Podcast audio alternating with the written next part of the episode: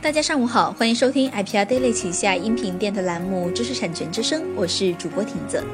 公司任命一个首席知识产权官的时代来临了。没有一个高级知识人员对所有方面的知识产权运营负责，就不可能最大化企业的知识产权价值。今天我们来简要聊聊首席知识产权官的职能和技能。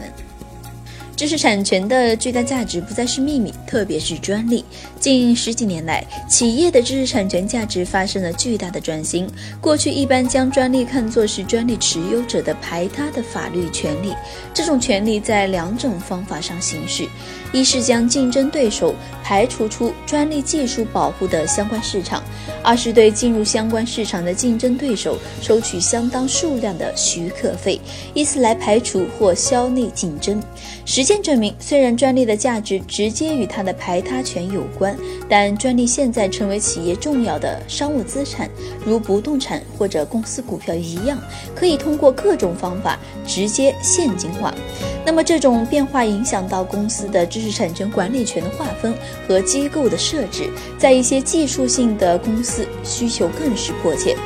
那么，大部分企业呢，一直把知识产权作为法律权利，所以知识产权一直归法律部门管理。向公司的首席法务官、总法律顾问、知识产权法律部负责。知识产权部门的具体职能，则是通过政府管理渠道申请、注册和维持公司的专利、商标以及著作权，同时通过与员工和第三方签订保密协议和内部安全措施来保护商业秘密。但是，通过法律程序运营这些权利和在公司间的交易中商业化这些权利，则被看作是法律部门的职责。由于法律部门一头独大，存在管理困难，一些的公司慢慢的将知识产权管理的部门直接职能化，从法律部门直接转移出来，转移到了研发部门。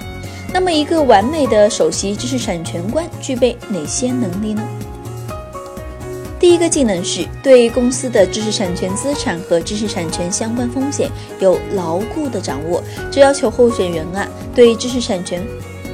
这要求候选人啊对知识产权法律有全面的把握，还要有对企业运营相关法律环境有足够的法律经验，对本公司市场相关的国家知识产权法有相当的了解。这些知识必须包括三个法律分支：专利。著作权、商标和商业秘密保护、知识产权相关商务交易，包括但不限于许可和实施、法庭和行政机构，如美国的国际贸易委员会的纠纷解决规则这三个技能。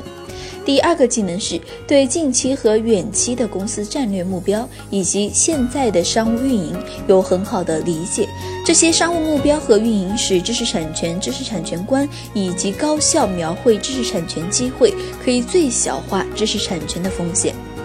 第三种技能是对公司所有技术领域和商务市场的了解，这种了解必须达到了解技术和市场麻烦的程度。这些麻烦啊，很大程度上会影响公司的经营目标和商业模式。第四种技能是商业经验谈判流程，包括很高的谈判技巧、预算和融资经验、强大的管理能力。首席知识产权官必须是团队建设者，能够有效的招聘、培养团队成员。第五个技能是很高的人与人之间的交流技巧，以及很强的个人情绪控制能力。首席技术官必须能够清楚简洁地将知识产权计划和实施向首席执行官。同僚、董事会、股东、评论分析家、媒体沟通，必须啊是很好的团队首领，可以与其他人合作，得到大家的支持，就得到各种字头高官的合作，那么他的工作才能有效力。第六个技能是领导能力和洞察力，他必须被信任和尊敬。他需要很多部门的合作，如果缺少信任呢，他们工作会很难开展。他要与很多直接接触知识产权的高层互动，那么这些同僚应被说服他信任这个工作，而不仅仅只会制定计划和日程。可见啊，首席知识产权官的职务设定是知识产权技术和商务的交集，需要知识产权法律政策和实践方面的工作知识，必须达到知识产权律师的法律水平，且对相关的技术、市场和产业了解。在谈判合同、行政管理、发明流程、无形资产评估都要有丰富的实践经验。那么在个人素质方面，首席知识产权官需要有企业家的本能。必须是执行能力强的、以结果为导向的管理者、高效的交流者和促成意见一致的人、调节和谐关系的人、跨领域的领导者，以及是可信任的知识产权顾问。好了，相信你对首席知识产权官啊有一定的了解了，奔着以上六点技能去奋斗吧。今天的内容播报完毕，更多内容请关注 IPR Daily 或添加小秘书个人号 IPR Daily 二零一四，与国内外知识产权优秀精英互动。感谢您的收听。